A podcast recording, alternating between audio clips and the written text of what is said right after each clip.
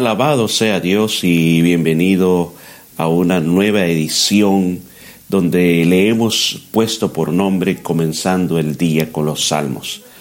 Recuerde que los salmos simplemente son las canciones o las oraciones. Lo vamos a decir de una mejor manera. David en su vida atravesó muchas cosas difíciles. Y de las cosas difíciles que él atravesó en su vida, él se inspiró haciéndolas en oración, las dijo en oración a Dios. Luego las oraciones de David se convirtieron en cánticos que se cantaron en el templo del Señor. Así que nosotros nos vamos a ver bien identificados con esto porque son cosas que también pueden estar pasando en nuestras vidas. Así que continuamos con el Salmo 18. El de ayer vimos la primera parte, hoy vamos a la segunda parte del Salmo número 18. Recuerde que este Salmo es una acción de gracias porque ahora David estaba descansando, los enemigos que lo perseguían habían sido eliminados, ahora él podía estar más tranquilo. Entonces continuamos con la palabra de Dios desde a partir del versículo 25, donde David dice que el Señor es fiel con quien es fiel, irreprochable con quien es irreprochable, sincero con quien es higuero, sincero pero sagaz con el que es tramposo. Usted puede darse cuenta de que el Señor nos recompensará de acuerdo a lo que nosotros estamos haciendo. Es cierto de que el Señor es misericordioso, pero si nosotros queremos ver, dar y ver avances en nuestra vida, tenemos que aprender a ver de que el Señor nos recompensa también conforme a lo que estamos haciendo en nuestras vidas. Dice también que Él está dispuesto a dar victoria a los humildes, pero también humillar a los altaneros, o sea, aquellos que creen que lo pueden hacer todo sin Dios, que se valen por sí mismos. Otra de las cosas de que debemos recordar, y David lo dice, dice, Señor, tú mantienes mi lámpara encendida, tú Dios mío iluminas mis tinieblas. Cuando habla de una lámpara encendida, se está refiriendo a la dirección que Dios da, a la guía que Dios da, porque lo contrario hay tinieblas. O sea, cuando nosotros nos desconectamos de Dios, caminamos la vida en tinieblas. Y eso es lo que sucede. Por eso es que estamos haciendo esto. porque somos creyentes? Porque nosotros hemos entendido que sin Dios no podemos hacer nada, no podemos funcionar. Necesitamos a Dios en nuestras vidas. Dice David, con tu apoyo me voy a lanzar contra un ejército. Contigo, Dios mío, podré asaltar, podré asaltar murallas. Ahí uno puede ver la capacidad que Dios nos da a través de él. Sin esa capacidad de Dios, sin esa comunión con Dios, sin esa presencia de Dios, nosotros no podíamos lograr ninguna victoria en nuestra vida. Ahora, otra de las cosas que es bien importante es la palabra de Dios. David dice, el camino de Dios es perfecto, la palabra del Señor es intachable, es escudo, escudo de Dios a los que en Él se refugian. ¿Qué está diciéndote a través de esto? No podemos ignorar la palabra de Dios tenemos que tomarla en nuestra vida y obedecerla, porque ese es el camino de la perfección, porque la palabra del Señor no se equivoca y aún va a ser escudo en el tiempo más difícil de tu vida. Dice, ¿quién es Dios sino el Señor? ¿Quién es la roca si no es nuestro Dios? O sea, no, fuera de Él nosotros no vamos a encontrar lo que necesitamos para nuestra vida. ¿Por qué? Él dice, Él es quien nos arma de valor, es el que endereza nuestro camino, da a nuestros pies esas ligerezas como de un venado, nos mantiene firme en las alturas. Solamente con Dios se puede lograr eso, de que tú vayas avanzando en la vida de una manera segura, de una manera rápida. Pero la pregunta viene, ¿cómo yo lo puedo hacer? Tienes que mantener la comunión y sobre todo la dependencia. Tienes que admitir que Él es Dios y nosotros somos nada. Ahora, cuando nosotros pensamos que lo somos todo, y hay personas que van a pensar que hasta son dioses, que no necesitan a Dios, entonces les va mal en la vida. Dice, Él adiestra mis manos para la batalla y mis brazos para tensar arcos de bronce. El arco de bronce era el más difícil de ocupar porque el, estirarlo, como era de bronce, necesitaba una gran fuerza. Entonces dice, yo sin la fuerza, está diciendo, yo sin la fuerza de Dios, yo no puedo hacer nada. Él dice, dice, tú me cubres con el escudo de tu salvación y con tu diestra me sostienes, tu bondad me ha hecho prosperar. Una vez más, todo este salmo está hablando de dependencia de Dios. Qué lindo sería que en nuestra vida pensamos que todo lo que hemos prosperado en la vida se debe a Dios, no a mi inteligencia, no a mi trabajo. ¿Por qué? David dice después, porque Él ha despejado mi camino, así que mis tobillos no flaquean. O sea, hay muchas cosas que están delante de nosotros que son para impedirnos nuestro avance, nuestra prosperidad en Dios. Pero dice que Él ha despejado el camino. ¿Se puede dar cuenta? ¿Por qué nosotros tenemos que aprender a depender de Dios? ¿Por qué tenemos que dedicarle tiempo a Él para que Él dice que despeje el camino y así no le, no le falten fuerzas a tus pies para que tú puedas seguir avanzando? Luego David dice, perseguí a mis enemigos, les di alcance y no retrocedí hasta verlos aniquilado, los aplasté, ya no pudieron levantarse, cayeron debajo de mis pies. Ahora usted dirá, pero wow, qué, deseo de David de ver la destrucción de sus enemigos. Y si el Señor Jesús nos ha dicho que amemos a nuestro amigo, es cierto. Pero es una forma, es una forma de recapacitar a través de un canto, que en realidad no fue David, sino que fue Dios quien lo hizo.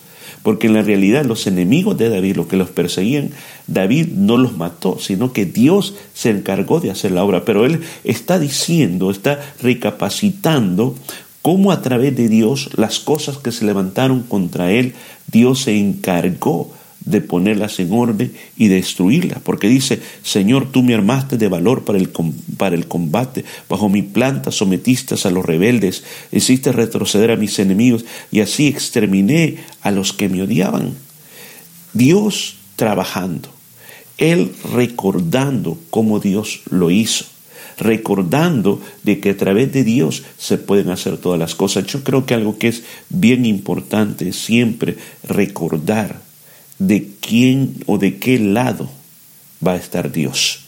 Él va a estar del lado de los justos, Él va a estar del lado de los que obedecen su palabra, Él va a estar del lado de los que anhelan la comunión con Dios. Porque por el contrario, dice, ellos pedían ayuda, no hubo quien nos salvara. Al Señor, al Señor clamaron, pero no, no le respondió. Los desmenucé, parecían polvo disperso en el viento, los pisoteé como al lodo de las calles lo que David está diciendo. Ellos creían en el mismo Dios. Y ellos, en el caso de Saúl y su ejército, pedían ayuda a Dios para destruir a David. Pero dice, a ellos no los oyó Dios, sino que por el contrario, Dios escuchó a quien estaba en el camino de él. Dice, me has librado de una turba amotinada, me has puesto por encima de los paganos, me sirve gente que yo no conocía, apenas me oyen, me obedecen, son extranjeros y me rinden homenaje. Esos extraños se, descorazonan y temblan, salen de sus refugios. O sea, él está viendo lo que ahora está pasando en la vida de él. Él está viendo cómo el favor de Dios está operando en la vida de él, cosas de que es lo que está diciendo, eh, algo está pasando a través de mí, que veo que la gente me sigue, me obedece, tiemblan, porque Dios había puesto una gracia en él.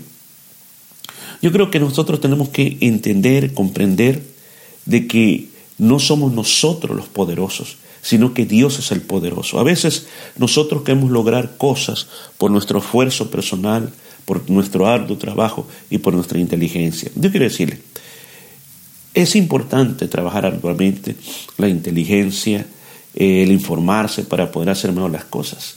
Pero no podemos dejar afuera la ayuda de Dios. No podemos dejar afuera la dependencia de Dios. Primero la dependencia de Dios, admitir que sin Dios no podemos hacer nada y luego ocupar, cuando tú tienes el favor de Dios, entonces comienzas a ocupar tus habilidades naturales. Termina diciendo, el Señor vive, alabada sea mi roca, exaltado sea el Dios de mi, Salvador. Cada oración de David y cada oración que nosotros hacemos debe terminar en alabanza. Reconocer quién es Dios. Esa es la alabanza. Esa es la forma que nuestra alma adora, reconociendo quién es Dios. Él dice, Él es el Dios que me vindica, el que pone los pueblos bajo mis pies. Tú me libras del furor de mis enemigos, me exaltas por encima de mis adversarios, me salvas de los hombres violentos. Todo lo que Dios puede hacer.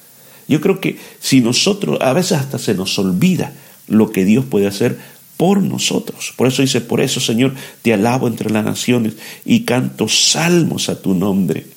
Siempre se dice, ¿cuál es la motivación por la cual adoramos a Dios? Si es porque la Biblia dice, porque muchos dicen que yo lo hago porque la Biblia dice, es cierto, es cierto, Pero tiene que haber una motivación más allá, algo que nazca de tu corazón.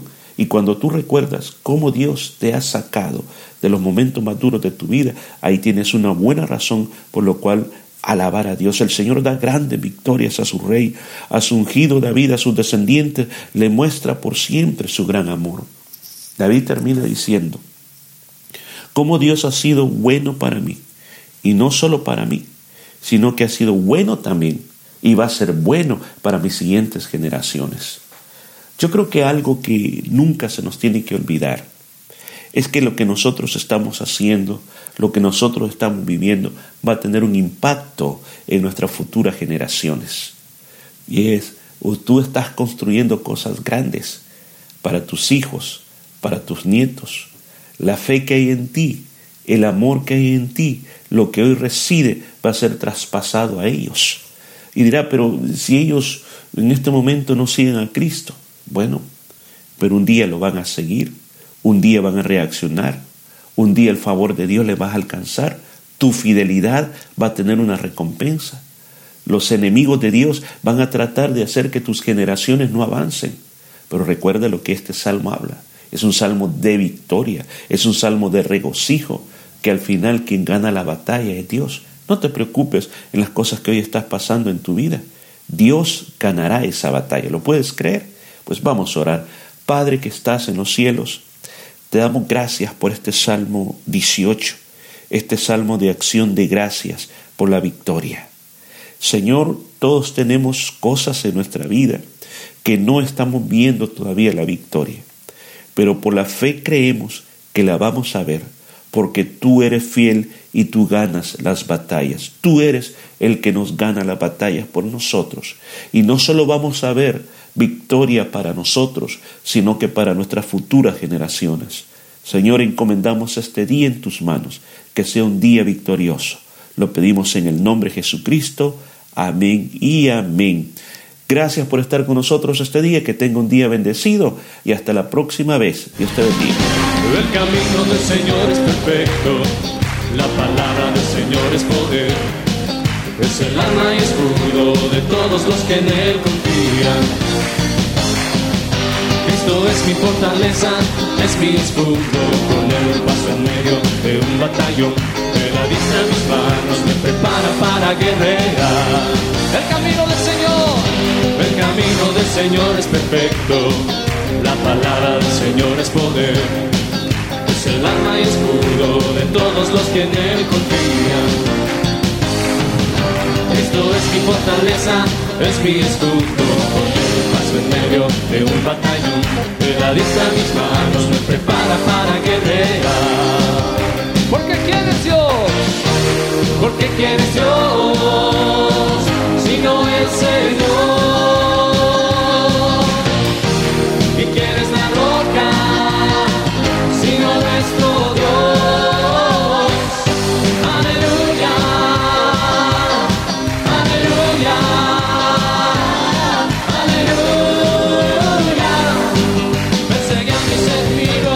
los alcancé.